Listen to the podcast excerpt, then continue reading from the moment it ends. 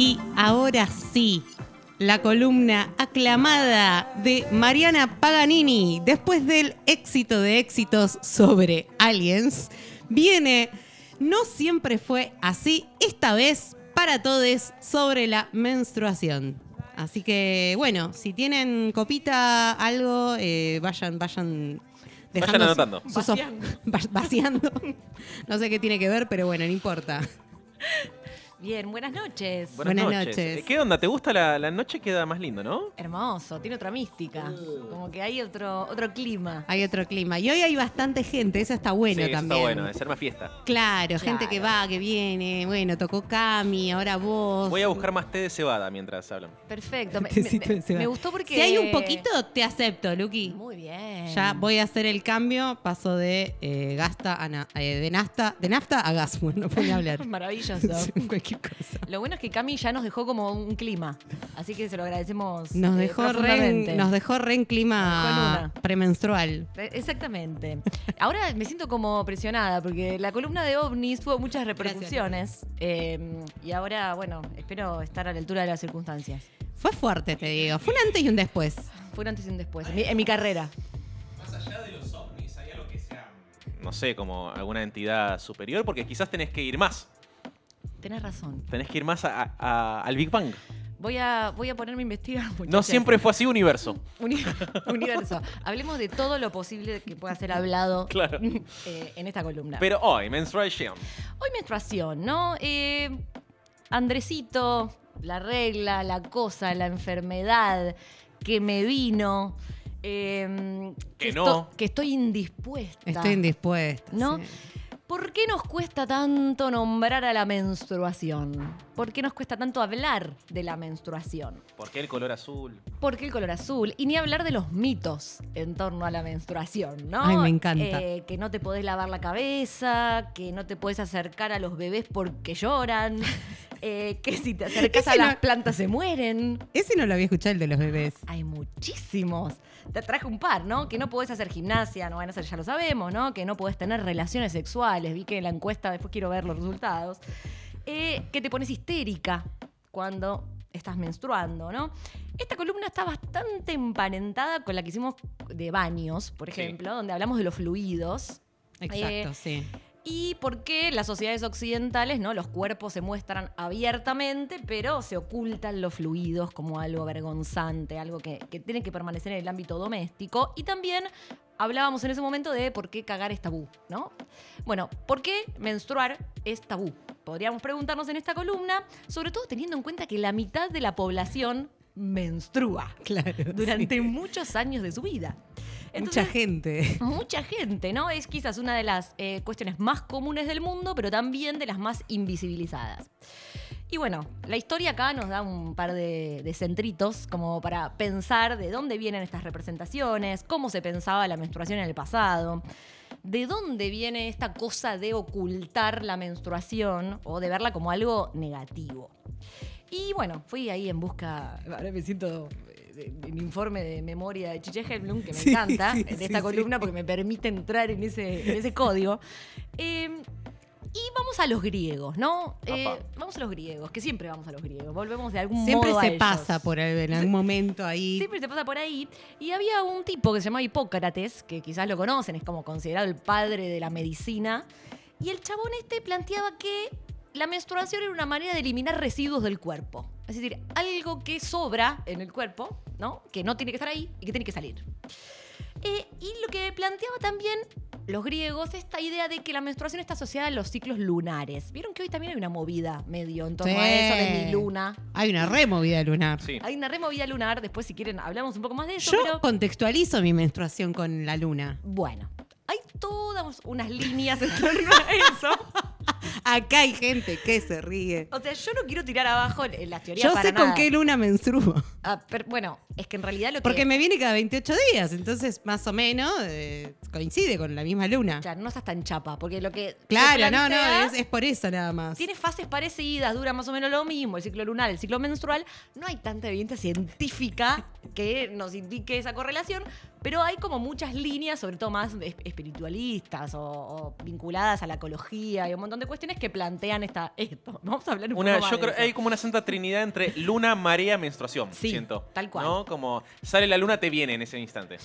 Pero más o menos, pero tiene una lógica, ¿no? Como la luna, eso sí está comprobado. La luna mueve las mareas. las mareas. Eso está clarísimo. el cuerpo nuestro está lleno de agua, ¿Agua?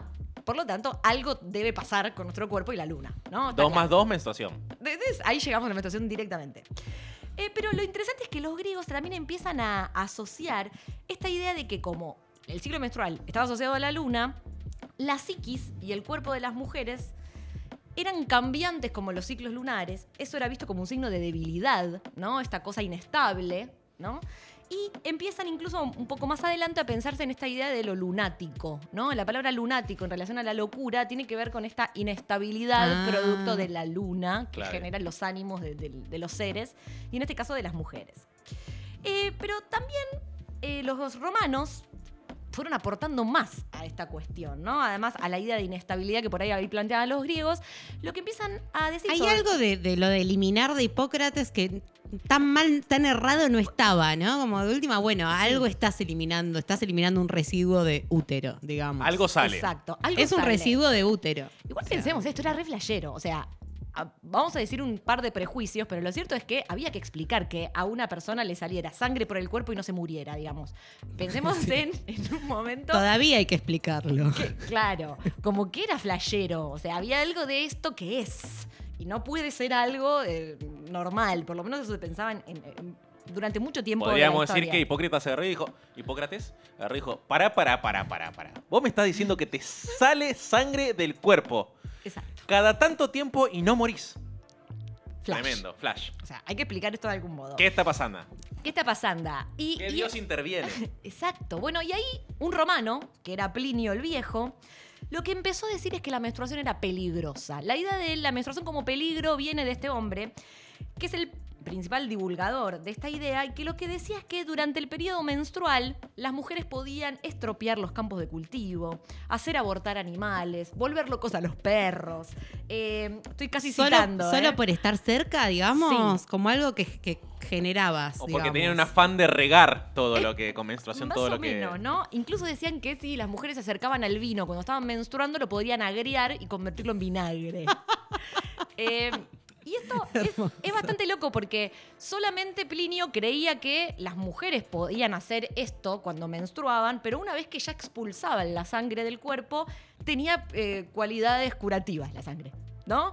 Eh, por ejemplo, podía curar la gota, la lepra, los dolores de cabeza, la epilepsia, pero una vez que estaba afuera del cuerpo de las personas que menstruaban, eh, y después, bueno, se suma toda la cuestión religiosa, ¿no? El Talmud judí- judío, perdón, es uno de los primeros que empieza a plantear que durante la menstruación la mujer era impura, ¿sí? Durante todo ese periodo y que debía permanecer separada del varón, del esposo. Y empieza a aparecer también la cuestión del aislamiento, ¿no? Sumado a la idea del peligro que traían los romanos, mezclado con el Talmud judío, y después mixeado con la tradición cristiana, que también consideraba que la menstruación tenía que ver con algo de la imperfección de la mujer y que venía a recordar el pecado de Eva mes a mes. La menstruación. Quiero decir que con todo esto que está diciendo, eh, mujer menstruando y aliens no tan distintes. No tan distintas. Esto todo tiene que ver con todo. No, No, no, no, no, no. no. Es de Mal. hecho, Y, y no se sabe mal.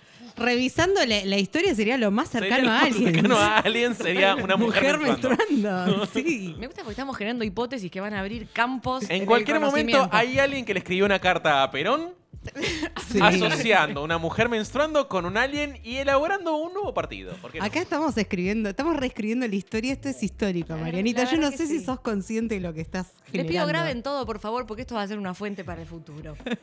Este, entonces, bueno, eh, con todas estas mezclas de los romanos, de los judíos, de la tradición cristiana, empieza a aparecer la menstruación y prohibiciones sociales eh, vinculadas a la menstruación. No se, se impedía que las mujeres entraban a las iglesias cuando estaban menstruando, que estuviesen vinculadas con sus esposos mientras menstruaban, ¿no? Y esta idea de que cuando una menstrua había que aislarse. ¿Por qué? Porque una se convertía en algo peligroso para el entorno y también porque esta impureza también podía generar enfermedades en las otras personas y en el, en el ambiente, ¿no? Entonces, la menstruación queda de a poco circunscrita al ámbito doméstico, ¿no? A lo privado. Tipo hombre lobo, digamos. Claro, a, a los hombres, Ostracismo. hombres con la luna, hombre lobo. Mujeres menstruan. Claro, y, en- Esa es- y encerrarlas. Y encerrarlas, encerrarlas obviamente porque el hombre lobo no. El hombre lobo que vaya por el bosque y bueno, sale. Pero la mujer que con sangre no sabemos qué pasa, está todo mal. Exacto. De hecho, bueno, en el siglo XVIII... Se pica el vino. Se pica, Se pica el Se vino. pica el vino, los perros se vuelven locos, los bebés lloran. Es una locura. Es una locura. Se te arruina la cosecha, todo, todo. Siglo XVIII y XIX, romanticismo. El momento de la melancolía, de las obras artísticas donde el amor se hacía flor de piel. Mucha gente se empezó a suicidar por cuestiones amorosas en esa época y se decía que las mujeres se suicidaban y te- tenían como exabruptos, sobre todo cuando menstruaban, porque decían que lo que causaba estas reacciones en las mujeres desmedidas era su útero, ¿no? O sea, fíjense cómo también empiezan a estigmatizarse sobre todo al cuerpo femenino, ¿sí? O por lo menos al cuerpo que menstruaba. Y de nuevo la idea de la inestabilidad emocional, ¿no? Que es también uh, recurrente cuando menstruamos las mujeres, que después podemos pensar, ¿no? Si un poco sí, un poco no, ¿no? Sí, ¿Qué nos pasa con sí, los Sí, ánimos? convengamos que hay algo también que, que aumenta su tamaño de una forma considerable y que está ahí, adentro. Genera una alteración, digamos, ¿no? Está ahí. Acá yo ocupo el lugar del hombre Sentí que habla sentí sobre la de repente que me estabas hablando como de un alien. Espectacular. Momento de mi, mi panza hinchándose y yo sintiendo que está por salir el alien y después digo, oh no, no, estoy menstruando. menstruando. Tranqui, no pasa nada. Eh, así es un poco la imagen que queremos que la gente tenga de la menstruación. La, la- la gente no menstruante queremos que tenga esa imagen. Perfecto, está bien, me parece muy, muy, muy serio como comunicador social que, que estamos haciendo una comunicación acá en, en la radio. Súper serio. Exacto. Eh, lo interesante acá es que el mundo médico, digamos, de, de esa época empieza a instalar también la idea de que la mujer mientras menstruaba estaba débil, predispuesta a contraer enfermedades.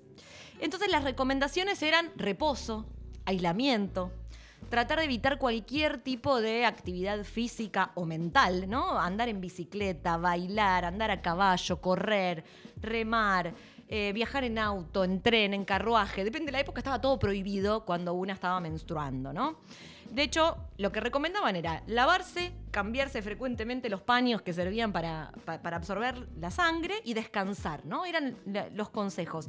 E incluso cuando las mujeres decían que tenían dolor menstrual y iban al médico, no les daban analgésicos eh, para poder mitigar esos dolores, sino que las mandaban al psiquiatra.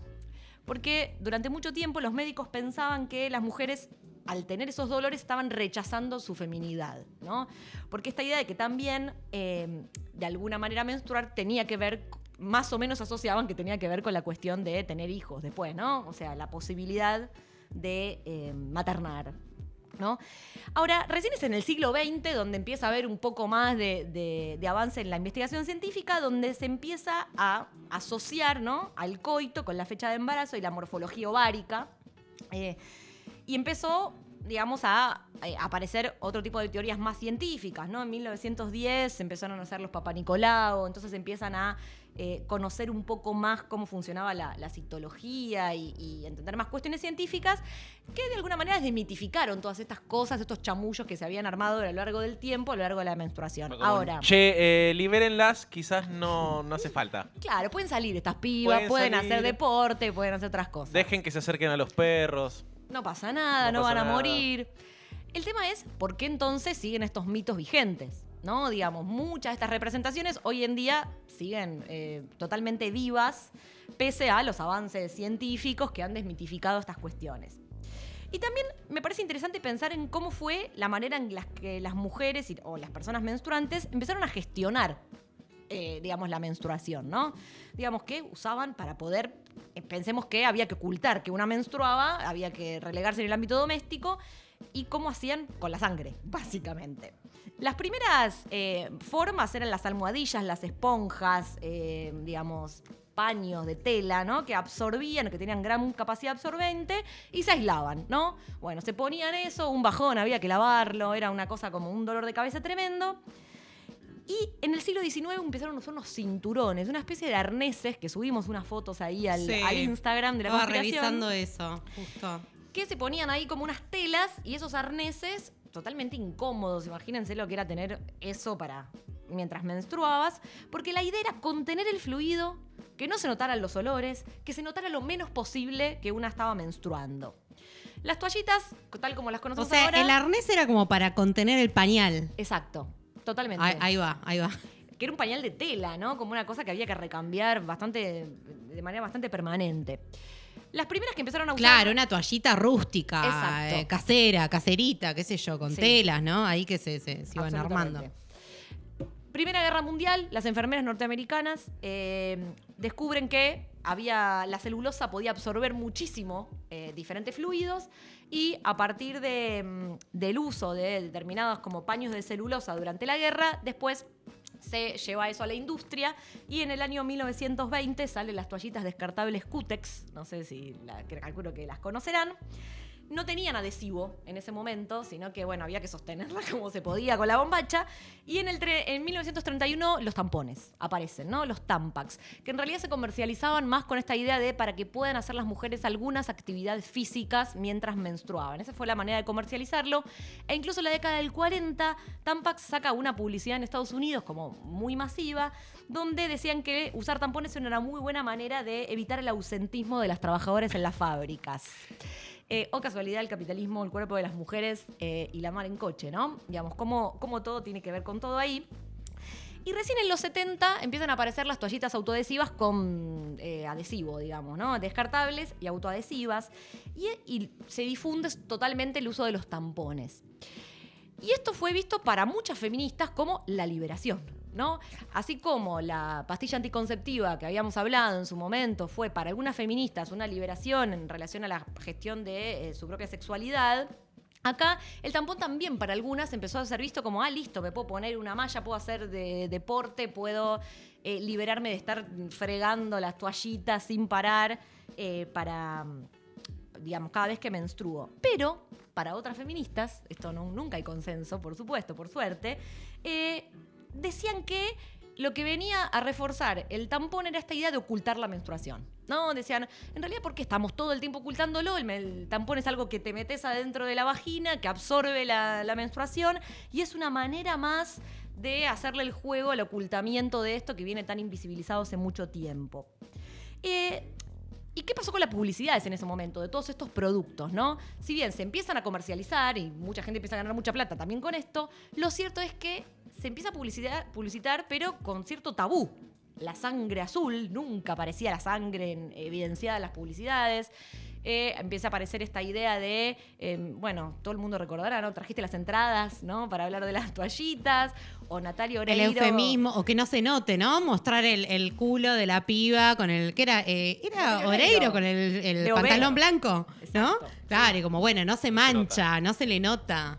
Que era tremenda, porque ella pasaba con eso, que la- con ese pantalón que la estaba violando, Sí. y los pibes le miraban el culo tipo desmedidamente. y eso era Shortcito como, blanco. oh, Shortcito blanco era. Oreiro pasaba Ah, delante del grupo de pibes. con un perrito. Con un perrito, ella muy nerviosa por adelante de los pibes, hasta que pasaba Que triunfante. a, a todo esto ella cuenta que, digamos, a partir de esa publicidad se hace conocida y fue un garrón para ella porque ella era re joven Sí. y queda muy sexualizada. No, para nada. Te debe parecer a vos. Ah, perdón. Que sos Sí. muy feminazi. Muy politizada. Estás muy, politizada. muy Muy de politizada, izquierda. Muy de izquierda.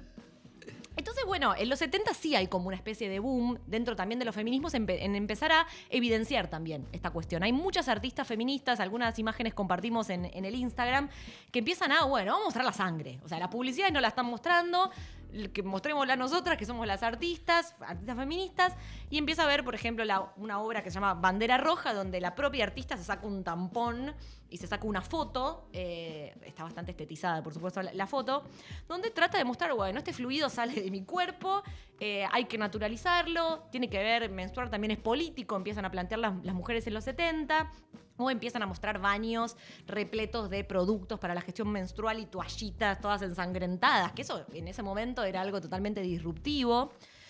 O incluso hay una, hay una artista estadounidense que se llama Carolee Schneiderman, me recuesta ese apellido, que lo que hace es tuvo un episodio con un novio que tenía que el tipo se horrorizó porque mientras tenían relaciones sexuales ella estaba menstruando y a partir de esta experiencia ella registró durante todo el, el, el periodo menstrual cuánta sangre iba como desprendiendo, lo puso en paños y mostró esa secuencia de sangre seca, ¿sí? Mostrando un poco, bueno, toma, chabón, Claro. esto no pasa todos los meses. Fíjate si te lo querés fumar o no. Te Este, horroriza esto, mirá todo lo que es, mirá lo entero. Exacto. Bueno, no es tan grave, ¿no? Ta- Tantas cosas que no le dan asco, pero es- eso sí. Eh, y también hay otra, otra artista interesante, la de la década de los 90, costarricense, eh, que lo que empieza a plantear ella, o, hace una performance, mejor dicho, donde se pasea por las calles de la ciudad de San José de Costa Rica, ella es costarricense, se llama Pantalones para los días de regla y la artista se llama Priscila Monge, que lo que hace es andar por la ciudad con un pantalón hecho de toallitas femeninas. es espectacular, si uno ve las fotos. Y la tipa va sangrando, ¿no? Entonces, hermosa, el hermosa. pantalón se va llenando de una manchas de sangre y ella decía que era interesante porque el pantalón que sirve para proteger, para ocultar, para almacenar, bueno, hecho de toallitas, dejaba al desnudo como todo eso que le estaba pasando y la gente la miraba con una cara tremenda en, en la ciudad, totalmente disruptiva, una sociedad como la costarricense también, hay que pensarlo en ese contexto. Y hay incluso también, volviendo a los 70, una feminista muy conocida, no sé si vieron la serie Mrs. America, la de mm, Kate Blanchett. Sí, la vi, muy buena. Está muy buena. como para pensar, hay un personaje ahí que es Gloria Steinem, que es una eh, feminista estadounidense muy conocida, donde ella se pregunta... Feminista de, de derecha. No, no, esta que yo digo es como una feminista bien combativa. Ah, está bien, está no bien. el personaje de Kate no el Blanchett. personaje de Kate. Ah, está bien, está bien. Eh, y ella se pregunta, esta feminista, ¿qué pasaría si los hombres menstruaran? ¿No? Y lo que ella dice, eh, casi que la, la leo textual, ¿no? Dice, si esto sucediera, la menstruación pasaría a ser un evento envidiable. Ellos presumirían sobre cantidad de sangre eliminada y la duración del sangrado. Los varones niños marcarían el inicio de la menstruación como prueba de virilidad. El Estado financiaría investigaciones para terminar con las molestias y los suministros sanitarios serían financiados por el gobierno federal y repartidos de forma gratuita. Eh, y esto es- súper Aplausos en el estudio de Aplausos para, para Gloria, ¿no? Eh, y esto me parece interesante, ¿no? Porque también hay una historiadora que ya hemos hablado acá en esta columna, que es Karina Feliti, que habla sobre también la pastilla anticonceptiva. Y ella lo que dice es, bueno, ¿qué pasa hoy con la menstruación, no? Y, y- y qué pasa con las dificultades para el acceso a los productos de gestión menstrual? Que no es para nada menor, ¿no? Ella dice, bueno, por un lado en el ámbito publicitario hay cosas que ya no se dicen, ¿no? Ya la sangre azul creo que no se usa más o hay como cierta tendencia a no usarla más, pero dice eso no significa que se hayan roto los estereotipos, ¿no? Dice las publicidades actuales sobre la cuestión de la gestión menstrual lo que plantean es mujeres haciendo un montón de actividades, que esta cosa de que nada te detenga cuando estás menstruando. Y ella dice, si bien es- está piola, ¿no? Que se transmita esta idea de que la menstruación no te imposibilita para hacer nada. Lo cierto es que también invisibiliza que la experiencia de menstruar puede ser muy distinta para distintos cuerpos y que a veces duele eh, y que a veces te pasan cosas cuando menstruas, ¿no? Eh, como que se construyen otros estereotipos distintos a los de antes, pero de todas maneras se construyen, ¿no? Y también eh, que hay cierta tendencia actual a señalar como vías de liberación que comienzan por una misma, ¿no? Como esta idea de, de lo individual, que tiene que ver con no depilarse, no usar corpiño, con, no sé, posar en pelotas en las redes sociales, como signos de cierto empoderamiento El famoso empoderamiento. el famoso empoderamiento, y que a veces eso, no siempre, pero a veces imposibilita que nos preguntemos, bueno, eso logra socavar las bases del problema, digamos, qué es lo que está pasando en relación a la desigualdad, por ejemplo, en el caso de los productos de gestión menstrual. Y para que tengan un dato, UNICEF lo que dice es que hay una relación casi directa entre la llegada de la primera menstruación y la deserción escolar de las pibas o de las personas menstruantes en eh, muchos países de América Latina. ¿No? Entonces dice, bueno, ¿qué onda? O sea, lo que está faltando son productos para la gestión del sangrado. Hay, un porcentaje muy grande de niñeces y adolescencias que tiene su primera menstruación sin información, sin los medios para acceder a los productos de gestión menstrual. Que la menstruación no está contemplada dentro de la salud pública, tampoco los productos de gestión menstrual están eh, incluidos dentro de la canasta básica.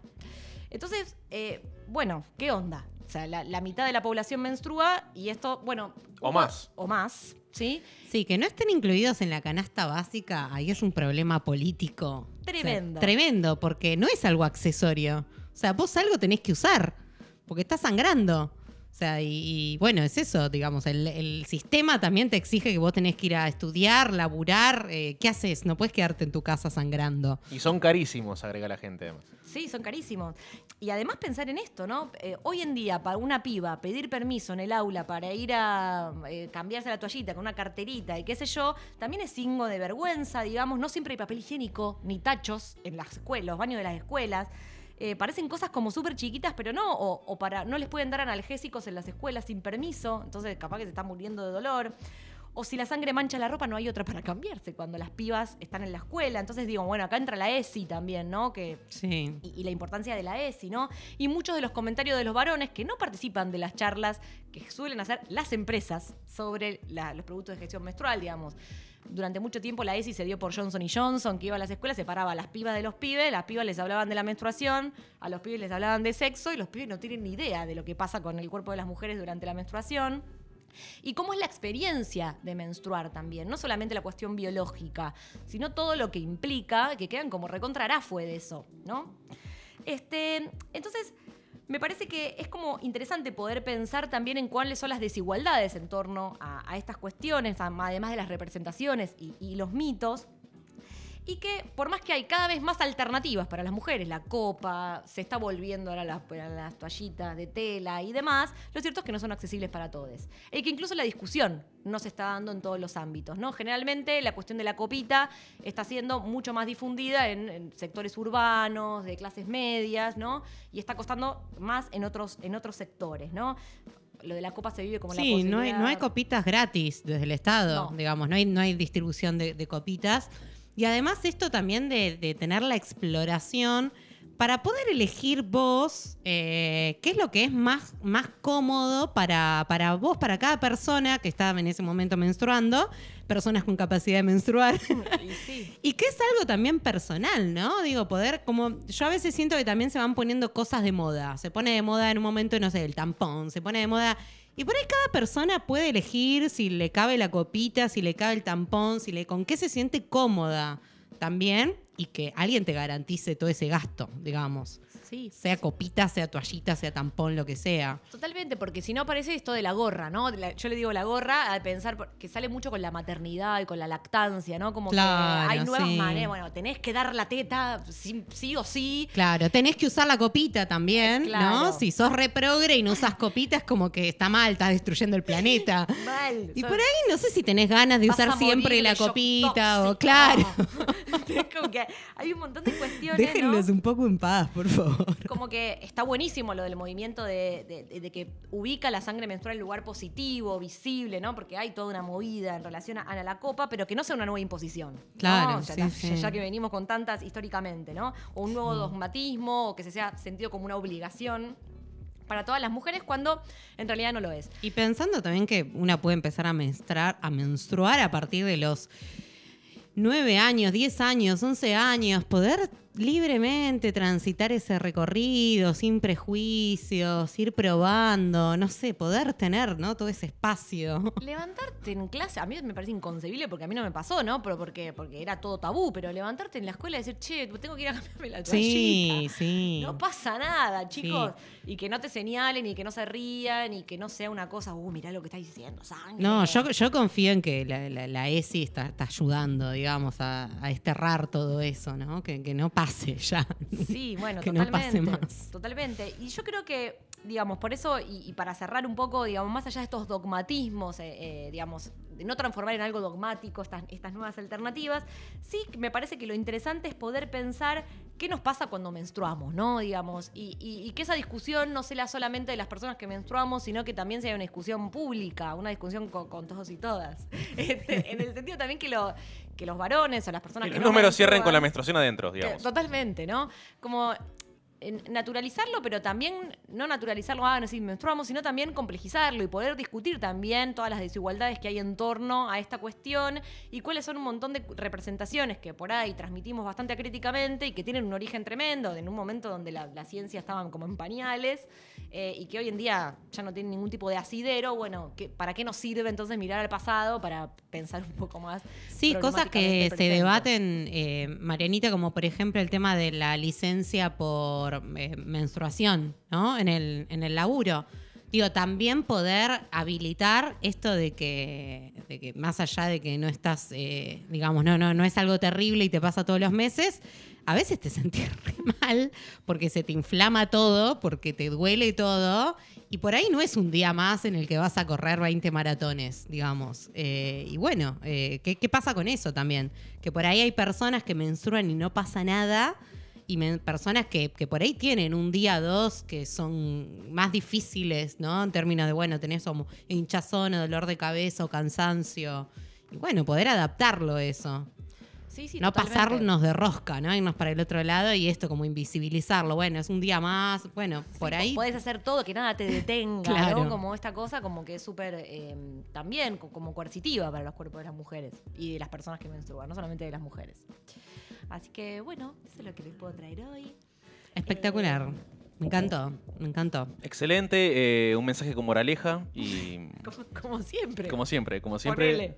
Ah, teníamos la encuesta. Teníamos la Ah, encuesta, ¿qué pero la, la encuesta, la encuesta es, eh, es más superficial. Para No, mí me, la- me parece re profunda vi la encuesta, quiero ¿Ah, sí? decirles Ah, esto. perdón, perdón, Para perdón. mí fal- faltó una. Pasa que, bueno, ese es el problema de Instagram. Faltaba una tercera Una ter- la opción. tercera posición. La tercera Claro. posición, pero que no es la tercera posición. Que es no. Eh, claro, faltaba el no, digamos. Porque, digamos, ah, digámoslo así para la gente que no está en Instagram, que es un error enorme no estar en No, Instagram. lo- no puedo entender cómo todavía no están. Por favor, ¿eh? En Instagram de la Conspiración Inútil preguntamos a la humanidad si eh, coger eh, bajo los efectos, podríamos decir, de la menstruación. Eh, la, una opción era sí con límites. La de la propia opción, o de la ajena, ¿no? Claro, eh, claro, según claro. eh, de qué cuerpo se trate. La otra era fideos con tuco. Claro, y hay una que ni a gancho podría ser una Ah, claro, faltaba el no, el no rotundo, ¿no? Bueno, ganaron los De fideos ninguna con manera, tuco. con mis hijes no, faltó ese. Claro. Faltó ese. Que, es muy frecuente, muchachos. Ganaron- decirlo. Sí, sí, Ganaron sí. los fideos con tuco, pero, pero creo que, bueno, sí, ya tendríamos que directamente, eh, no Y- sé. Fideos con tuco, que era la, la posición extrema del sí, digamos, ¿no? Porque estaba la posición Claro. centro-derecha, centro-izquierda, podríamos decir que era sí con De- límites. Depende. Depende. Y la posición extrema izquierda, ¿no? Dentro de estos parámetros que manejamos, que era Fideos con Tuco.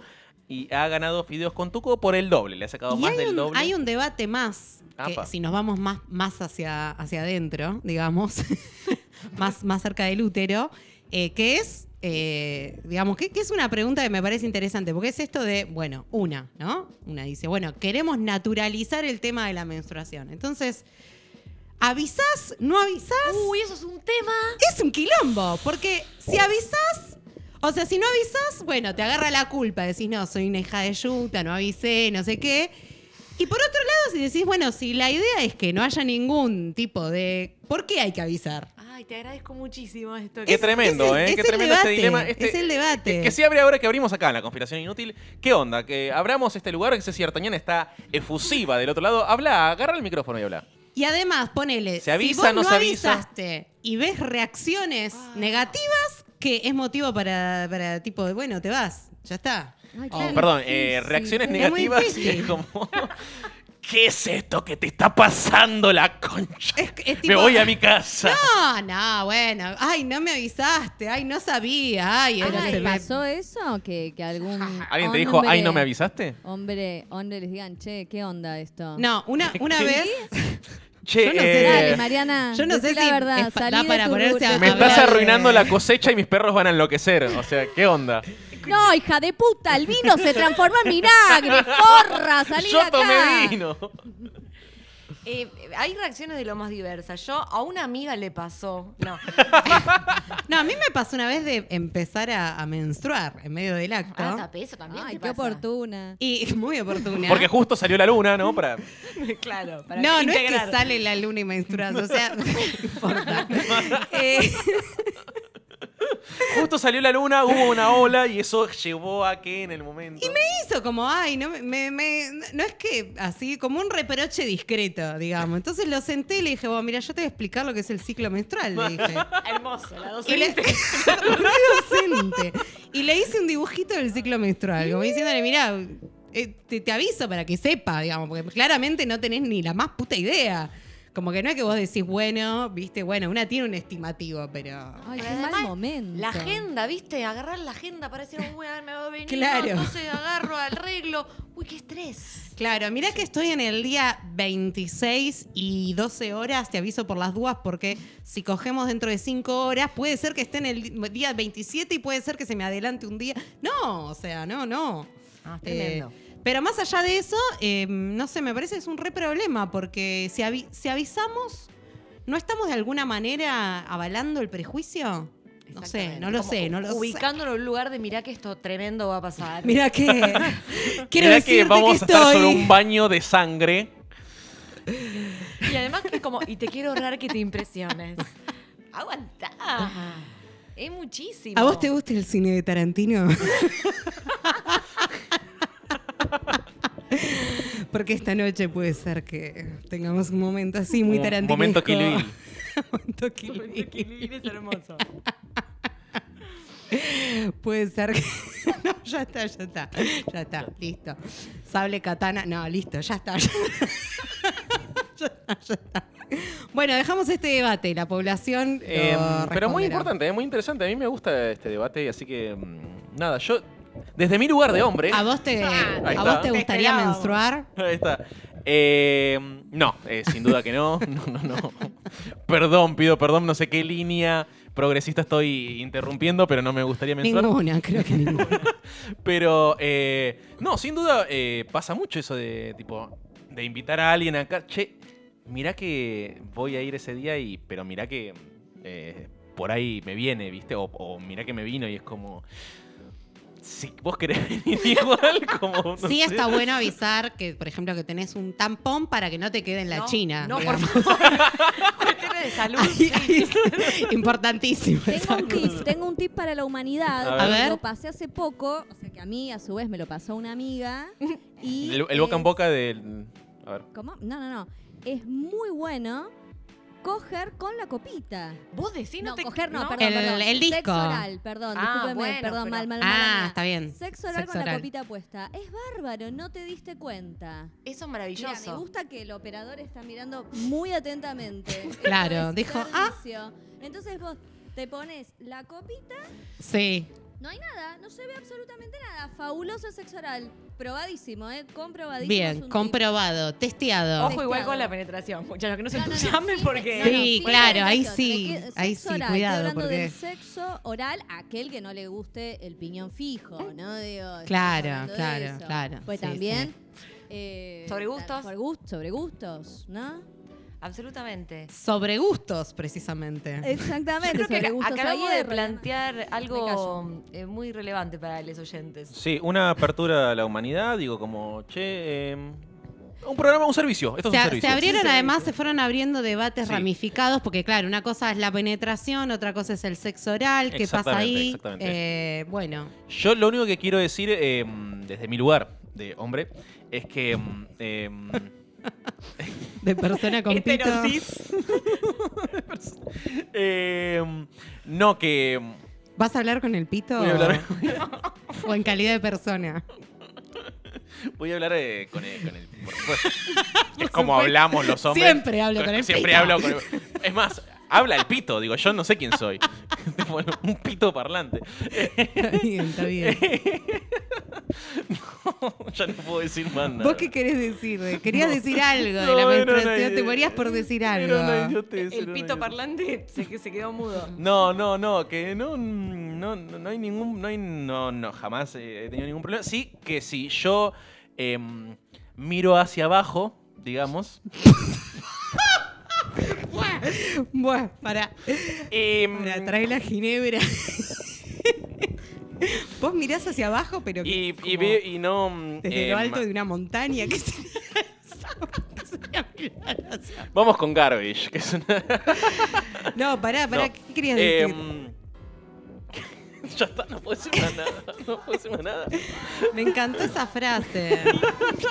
Miró hacia abajo y la dejó picando. Yo Eh, quiero decir en carácter de persona que menstrua, quiero decir cosas. Ya Decí, que habla, acá, habla. voy a decir cosas como Decí to- persona. decí Basta todo. de hablar como conductora, locutora. A mí la verdad que tengo tengo uno o dos días que me duele todo. O sea, me hincho y me duele todo. Y la verdad que no tengo ganas de hacer nada. Me pasa eso.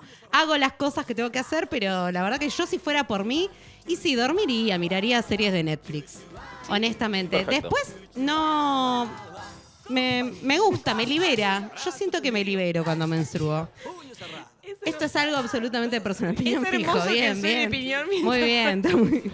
Era justo lo que necesitábamos. bien, está ¿no? muy Lo que bien. necesitábamos en este momento. que No, y bueno, creo que está bueno esto, recuperar también qué, qué le pasa a cada persona cuando menstruas. Me parece que ahí me, me pongo hippie con la luna, ¿no? Pero, pero a cada cuerpo le pasan, a cada cuerpo. Progre, cuerpa. No, a cada cuerpo le pasan cosas, te, te, te, te, te mueve de alguna manera, claro que te mueve. Siempre algo que te suceda te va a mover. eh, y está bien. Sí, por Está supuesto. bueno. Y que está bueno que con los pibes charlemos de Charlemos. esto, no hablemos de nada. esto, hablemos de lo que te pasa y bueno. eh, Y digámosle menstruación, lo pido por favor. Por favor, Dejemos de sí. decirle cositas. Sí, sí, sí.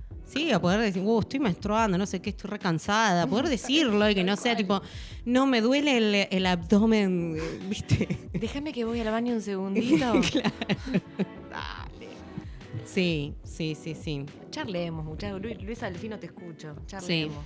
Yo creo que con, con que se naturalice poder decir, che, estoy menstruando, la verdad que estoy hoy, estoy, no sé, recansada, qué sé yo, o estoy redolorida, o, o estoy con poca energía, porque a veces el, el- cuando te, te baja un montón de sangre, te, te queda poca energía en el cuerpo.